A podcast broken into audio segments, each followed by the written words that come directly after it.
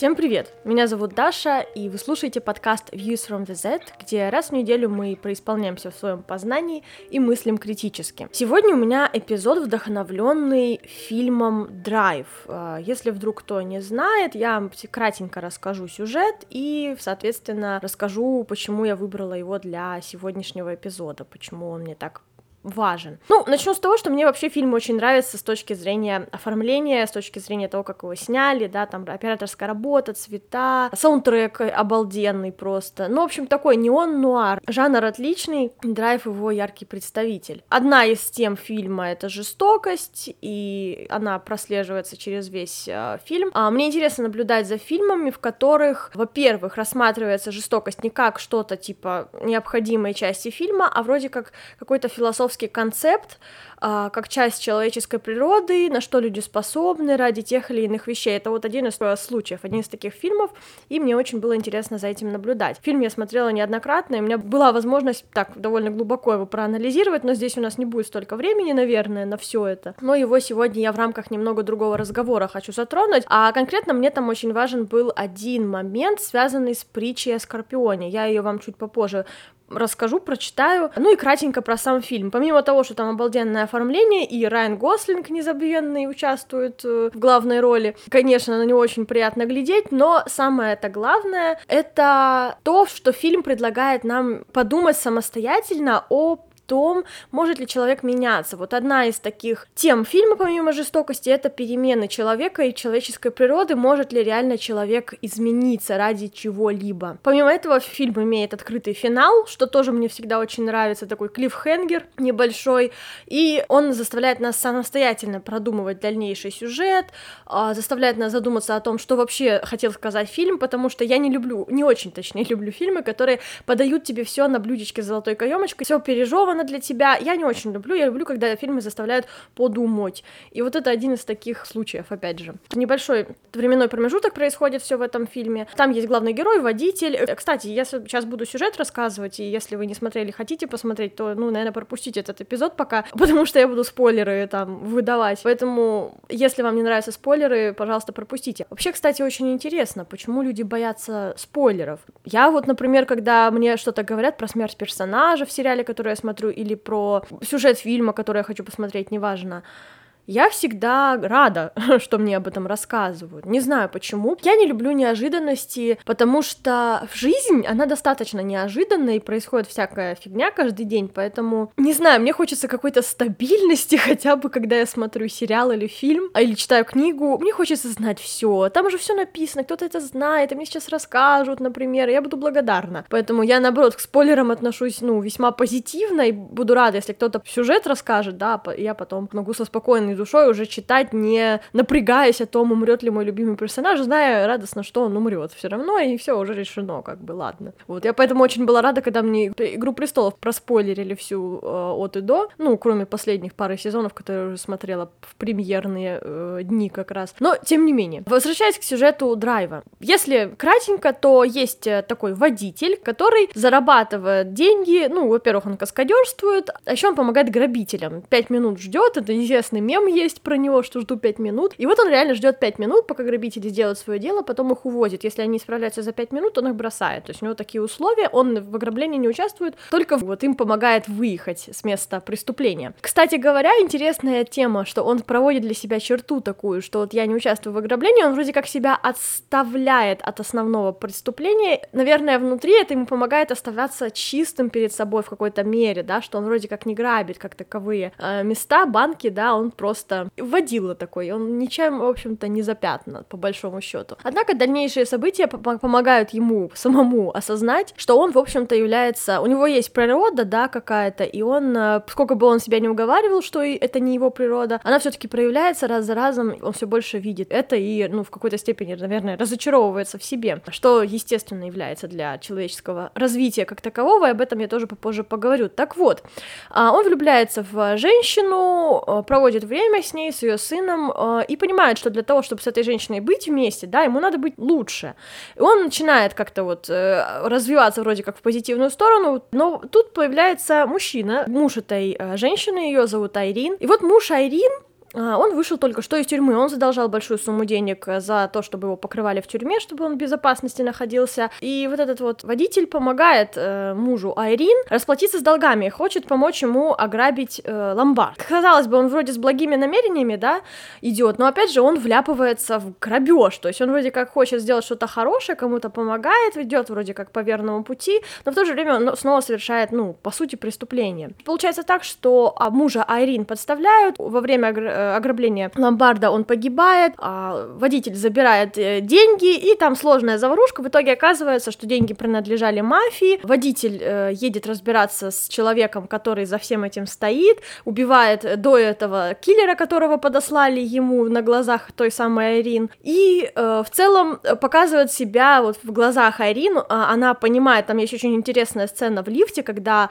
он убивает этого киллера, которого ему подослали, и Айрин Айрин видит, насколько он жестокий, она выходит из лифта, и они останов... ну, оказываются по разные стороны лифта, и двери закрываются, и Айрин смотрит на него такими неверящими глазами и понимает, что это человек, который с ней быть, наверное, не сможет, потому что он, ну, он жестокий, он э, принадлежит другому миру, и это сцена, которая их разделяет, в общем-то. И, ну, водитель, и он не хочет, чтобы этот мир касался Айрин, а поэтому он э, решает сделать хоть что-то, да, и поэтому едет сам на встречу с человеком, который организовал подставу, благодаря которой погиб муж Айрин, и э, привозит деньги, собственно, которые все-таки удалось ему забрать во время ограбления того самого ломбарда. Так вот, он встречается с этим мужиком, отдает ему вроде как деньги, и вроде как все должно быть улажено, но у них завязывается драка, в ходе которой главарь этой группировки, которая пыталась устранить э, мужа Айрин и устранила, ударяет водителя в живот, а водитель, в свою очередь, э, убивает этого главаря, а, после чего бросает э, сумку с деньгами, которую он ему привез, и садится в машину, казалось бы, что он должен сейчас помереть тоже, да, однако нет, э, через какое-то время он открывает глазки и уезжает в закат, оставив, соответственно, сумку с деньгами возле трупа. И на этом фильм обрывается. И что интересно, все-таки он не взял деньги, да, то есть он вроде как непонятно, он вроде как убил человека, он вроде как помог ограбить банк, потом ограбить ломбард, потом привез деньги этому главарю, а в итоге он его убил, и непонятно ничего, да, то есть как бы он вроде хороший, а вроде не, не хороший, не, вообще непонятно. Но одно понятно наверняка, что он знает теперь, кто он такой, он скорпион, который хочешь не хочешь, а жалит, и в том плане, что жестокость как-то заложена в его голове, да, изначально, поэтому уж быть с Айрин ему, ну, не вариант, грубо говоря, потому что она такое милое созданица, и он не хочет э, разрушать ее жизнь, э, находясь рядом с ней. Именно поэтому в течение всей картины водитель носит э, специальную такую курточку, бомбер, на спине которой вышит скорпион. Очень красивая куртка, кстати, мне очень она нравится. Почему же я заговорила про скорпиона и притча о скорпионе? Это как раз та главная часть фильма, когда антагонист Таксист рассказывает этому водителю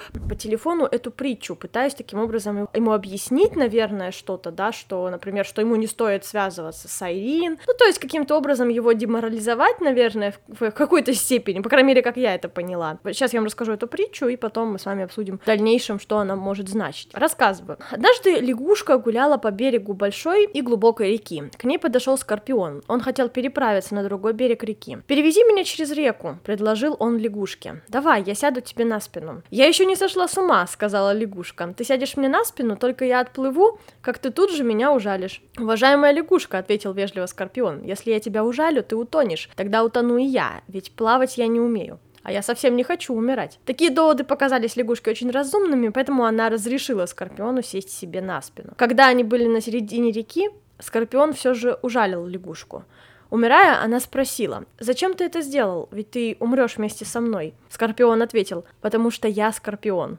И эта притча очень интересная. Она говорит нам о неизменной природе человека и о том, что как бы ты ни старался, по факту ты тот, кто ты есть, и меняться ты не можешь. Ты можешь менять некие личины, обличья, лгать себе и другим, но внутри ты все равно тот, кто ты есть. И вот это, наверное, одна из самых интересных мыслей, которые я изъяла из э, кинематографа, ну и, соответственно, из этой притчи в том числе. Поэтому сегодня я бы хотела поговорить о том, могут ли люди меняться к лучшему. Я полностью согласна с моралью этой притчи, что природа-то у людей одна, просто разные обличия, история, в которые они попадают. И в рамках всей нашей жизни и наших историй мы не что иное, как находим себя. Мы все больше понимаем, кто мы такие, как бы срываем с себя различные личины, грубо говоря, и понимаем, кто мы есть. Именно поэтому я считаю, что настоящие перемены — это скорее путешествие внутрь себя, а не перемена своей природы как таковой. Я думаю, что есть два типа развития. Развитие настоящее и развитие искусственное. И различаю я их следующим образом. Развитие настоящее происходит путем путешествия внутрь себя, к центру своей личности. То есть человек вместо того, чтобы надевать на себя новые одежки, искать там новые какие-то а, увлечения, просто чтобы прикрыть какую-то дыру внутри, да, он копает внутрь себя и извлекает свою как бы суть. И благодаря этому становится тем, кем он всегда ну, должен был быть, если бы не огромное количество каких-то социальных э, влияний и так далее. Когда человек по-настоящему развивается, он не меняется, он становится собой. Просто мы извне, ну, видели совершенно другую картину, потому что мы, например, познакомились с этим человеком в период, когда он был максимально закопан э, в различные социальные конструкты, да, там, жил не своей жизнью и думал, что он просто так, ну, меняется, что он такой вот есть. И потом, через некоторое время, мы наблюдаем, что человек больше не встречается а, с одной группой людей, встречается там с другой. Например, был он а, только в гетеросексуальных отношениях, а теперь он, например, исключительно в гомосексуальных отношениях находится. И мы думаем, вот он, наверное, изменился, поменялся. Нет. Во-первых, нельзя, ну, решить быть тем же геем, да, допустим. Ты не можешь просто проснуться одним утром и сказать, все, сегодня я буду геем. Это нереально, это закладывается изначально. А другой вопрос, что люди могут годами, э, десятилетиями обманывать себя и говорить себе, что, например, они им привлекатель противоположный пол, хотя в итоге это получается и не так. Хотя мне, кстати, не нравится выражение противоположный пол, потому что, учитывая, что пол это скорее, ну, спектр, а не, ну, если говорить не про биологический пол, а про гендер, кстати, да, скорее так. Может быть, можно сказать противоположный пол. Не знаю, как-то меня смущает это выражение в рамках всего, что я теперь знаю об этом вопросе, как-то, мне кажется, оно не совсем правильное. Ну, в любом случае. Так или иначе, мы наблюдаем, что человек в какой-то степени поменялся, и мы думаем, что он... И чаще всего, когда изменения происходят реальные, мы, нам может не, не всегда нравиться то, что мы видим. Допустим, человек, не знаю, в меньшей степени начал э, позволять людям вытирать о себя ноги. Мы такие, а что он такой невежливый? А он просто больше не хочет тратить время на людей, которые с ним плохо себя ведут, да? потому что он понял, что его природа всегда была э, в том, чтобы заботиться о себе в первую очередь, да, и не допускать в свою жизнь различных токсичных персонажей. А вот когда изменения такие фальшивые, не настоящие, это действительно выглядит как будто какие-то перемены. Например, человек пошел качаться. Я, я не говорю, что это из, ну, исключительно плохая вещь, но я привожу это как пример, который наблюдала лично. Человек, например, записался в спортзал, он ходит на 10 каких-то там кружков, занимает свою жизнь, забивает свою жизнь различными занятиями, со стороны кажется, что у него все охрененно, он поменялся, был алкоголик, стал спортсмен, допустим. Но когда ты пообщаешься с ним чуть-чуть ближе, чуть-чуть дольше, снова восстановишь, допустим, с ним контакт, утерянный некоторое время назад благодаря там, тому же его алкоголизму, ты понимаешь, что внутри он все тот же алкоголик. Он тоже алкоголик, он такой же зависимый. Просто вместо того, чтобы бухать, он 7 э, дней в неделю ходит теперь в зал, потому что в его голове должно было произойти какое-то замещение одной зависимости другой. И вместо того, чтобы копнуть в глубину своей зависимости и понять, что у него обсессия просто существует, ему нужно чем-то заполнять некую глубинную дыру в своей душе, да, и это, если не алкоголем, то там обсессивными занятиями спортом, ты понимаешь, что его природа никуда не делась. Он все тот же наркоман, просто он заменил один наркотик на другой. Э, для тех, кто не понимает, в моем, в, моем, в моем понимании огромное количество спортивных занятий, которые вредят твоему здоровью как таковому, это уже, ну, это вредно, и, соответственно, я считаю, что это такой же, такая же зависимость, как, например, в моем случае, я вот могу сказать честно, что я была зависима от расстройства пищевого поведения. Но не потому, что у меня природа зависимого человека, а потому что что-то внутри мне, какого-то, знаете, ну, пазл не складывался, чего-то глубинно не хватало, э, чем-то я заполняла несостыковку вот эту вот в моей душе, и это была обсессия все. Все заполняют ее по-разному, для меня это было обсессивное э, слежение за собственным весом, собственной фигурой, тем, что я ем. И опять же, вот даже если брать мой опыт перемен, с одной стороны, я люди, которые со мной не общались несколько лет, допустим, со школы, сейчас со мной поговоря, они могут сказать, да, ты так поменялась, и они будут, ну, в какой-то степени правы. Но я бы сказала, что я не столько менялась, сколько я приходила к тому, кем я всегда была внутри. И внутри я никогда не хотела убивать себя диетами, внутри я никогда не хотела быть использованной людьми, я никогда не хотела унижаться перед людьми, и все вещи, которые вот я перечисляю, я стала делать со временем, потому что таким образом я думала, что будет лучше, что я выживу так, что так я получу что-то от жизни. В общем, я начала приспосабливаться, это заставило меня выполнять такую ментальную гимнастику в различных ситуациях, а, благодаря чему я все дальше уходила от своей сути внутри, да, и все ближе приближалось к тому, что, ну, общество считает, не знаю, хорошим, успешным, красивым и что угодно, да. Однако моя суть, она не зависела никогда от э, дикта- диктатуры общества, она была у меня совершенно другая. Один из ярчайших примеров и в плане вот так называемого кондиционирования общества, когда тебя загоняет в определенную канву, да. Например, я могу сказать, что для некоторых это, кто меня слушает, может быть, ну, не знаю, шоком, ну, наверное, не стоит шокироваться, потому что, ну, если вас это реально шокирует, то проблема в вас. В общем, э, когда я, мне было лет 19-20, я начала вспоминать свое детство, причем в таких деталях, и я вдруг поняла, что, как бы, первые мои опыты романтические, ну, например, поцелуи и так далее, они были не как я привыкла считать уже после школы с, мо- э, с моим первым молодым человеком, они происходили еще в детстве, когда я была буквально в детском саду. Мои первые поцелуи были не с парнями, они были с девочками. Я бы сказала, что, наверное, ну, наверное, первые раза три я целовалась с девочками, а не с, не с мальчиками. И когда я начала об этом думать, я поняла, что все эти годы я испытывала э, какое-то ощущение что что-то идет не так, что я вроде как мне нравятся, да, парни, но это не все, это не полностью э, выражает мой спектр эмоций в отношении людей. Я поняла, что все эти годы я точно такое же влечение испытывала и к девушкам, однако я каким-то образом закопала это, я увидела огромное количество негативной реакции со в сторону э, представителей ЛГБТ-сообщества, и я поняла, что мне лучше забыть о том, что я являюсь его частью, лучше всего навсегда. И я забыла, на долгое время я действительно забыла, что у меня есть э, варианты. я скатилась в такую как бы яму исключительно гетеронормативных отношений, и мои отношения до нынешнего момента, вот они ну, были исключительно с молодыми людьми, потому что очень трудно спустя долгое время возвращаться к своей природе, которая всегда была. Но однако я смогла это сделать, и раньше я как-то считала себя, ну, человеком, поддерживающим э, права ЛГБТ-сообщества, и всячески считала, что ну, им нужно помогать, их нужно защищать, и за этих людей нужно бороться, несомненно, но, но я долгое время не могла признаться себе, что я являюсь частью этого сообщества. И это очень приятное и освобождающее чувство, когда ты возвращаешься к той природе. И вот как бы люди опять же могут мне сказать, вот ты поменялась, ты теперь не только с мужиками хочешь встречаться. Но я никогда не менялась. На самом деле я такой всегда была.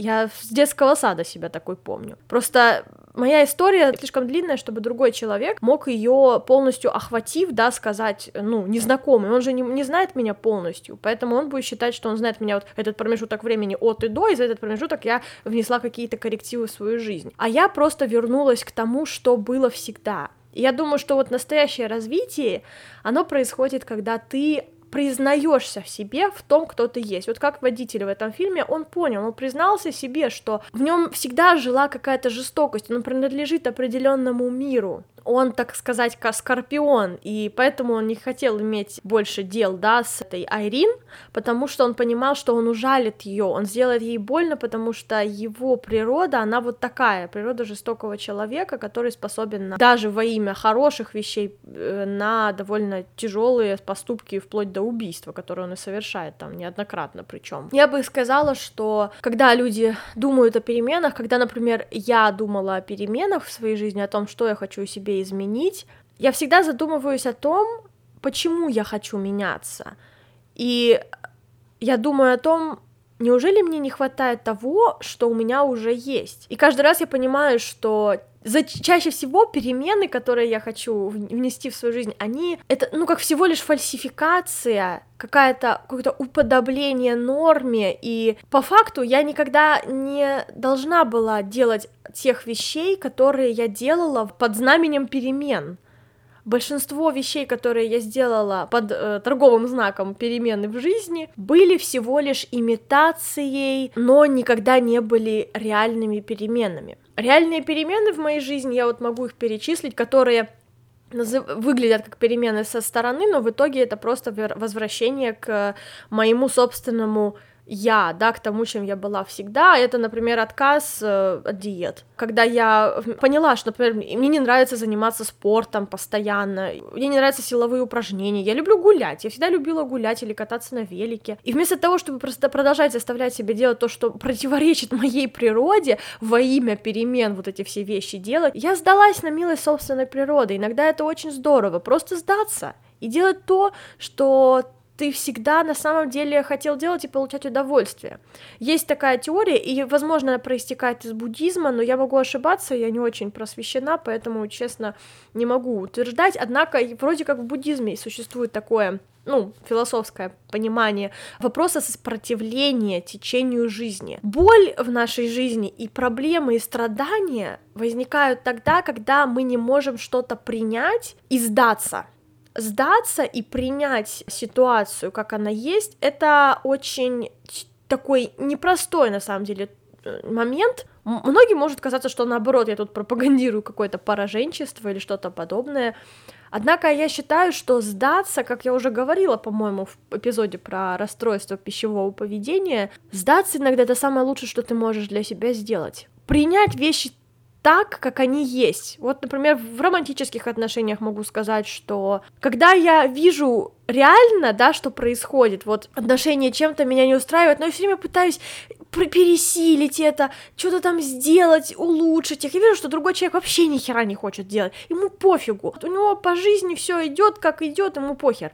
Он не парится а я заморачиваюсь, и от этого испытываю боль, страдания, какие-то там ощущения у меня в голове такие вот тяжелые, да, и я ему об этом говорю, а он меня понять не может, потому что ему-то насрать, а мне-то нет, и, и как бы существует такой диссонанс у меня в голове, чем больше я пытаюсь, чем больше я натягиваю, натягиваю какую-то ситуацию вот на какой-то, не знаю, стандартный протокол действий, пытаюсь ее в рамки этого протокола впихнуть, и для протокола моего собственного счастья и того, как я его типа вижу, да, тем больше я ощущаю проблемы э, и негатив. А спустить ситуацию с другой стороны, это всегда приносит вот облегчение. Например, говоря о моих предыдущих вот завершившихся отношениях, которые не так давно закончились, я могу сказать, что отпустить ситуацию и позволить событиям разворачиваться самостоятельно по большей части — это было такое освобождающее решение. Я, у меня огромный груз свалился с плеч, когда я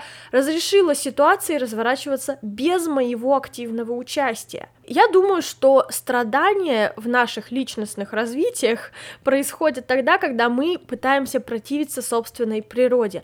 Мы я думаю, что вот и грусть, депрессивное состояние, оно в, во многом происходит от того, что мы живем не своей жизнью, и мы чувствуем это. Наш организм не дурак, наш мозг не дурак, и он знает, кто мы такие, и именно поэтому я считаю, что это причина, почему богатые, как говорится, богатые тоже плачут, потому что есть огромное количество, я думаю, людей, которые богаты, у них есть все, но они чувствуют, что они это все заработали ценой собственной природы, они продали все, чем они являются, в обмен на деньги в обмен на богатство, на, не знаю, что угодно, славу, ну или что-то, какие-то другие, другие блага, да, допустим. Когда мы продаем себя во имя чего-то, мы испытываем вот это ощущение гнетущее. Просто кто-то умеет его заливать там алкоголем, не знаю, какими-то знакомствами э, закрывать. Кто-то ходит активно в спортзал и говорит себе, что он так себя улучшает, меняется к лучшему. Но чаще всего люди не меняются к лучшему, они просто занимаются тем, что пытаются всего лишь, ну, замазать свои проблемы